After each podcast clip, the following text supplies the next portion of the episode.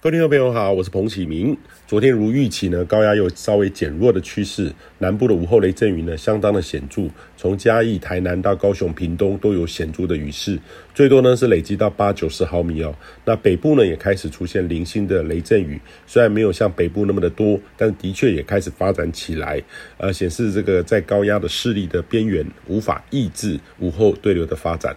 那今天还是维持类似的形态，预期将会持续到周末周休两天。那上午都是晴朗炎热，中午高温还是有机会上看三十四到三十七度。每个地方的地表条件跟通风环境不一样，就会有些差异。所以提醒您，这几天上半天依旧要防晒防中暑，午后热对流依旧是都有机会，不止只有南部靠山区，北部都有机会会发展。那午后呢，遇到很旺盛的雨势，建议您能避就避哈，尽量减少外出，尤其是当闪电雷击很旺盛的时候，听到雷声也请入室内，尽量避免待在危险之处。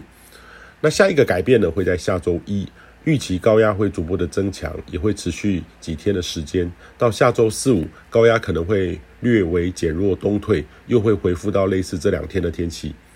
那目前呢，虽然有些模式呢预测下周有低压会发展起来，但是预测的差异表现很大哦，还没有显著参考的价值，所以建议你呢等到很有把握有热带性低气压将会生成的时候再来关注都还来得及，或是说您如果有比较高的风险意识，九月本来就是台风容易好发的季节，先做好准备，比担心不确定很高的预测资讯来看台风何时生成有用得多。美国呢，在这周遇到艾达飓风的侵袭，没想到呢，从路易斯安那州登陆的时候，强风可以排得上美国历史呃第五的这个记录哦，创下高达四百亿美金的灾情，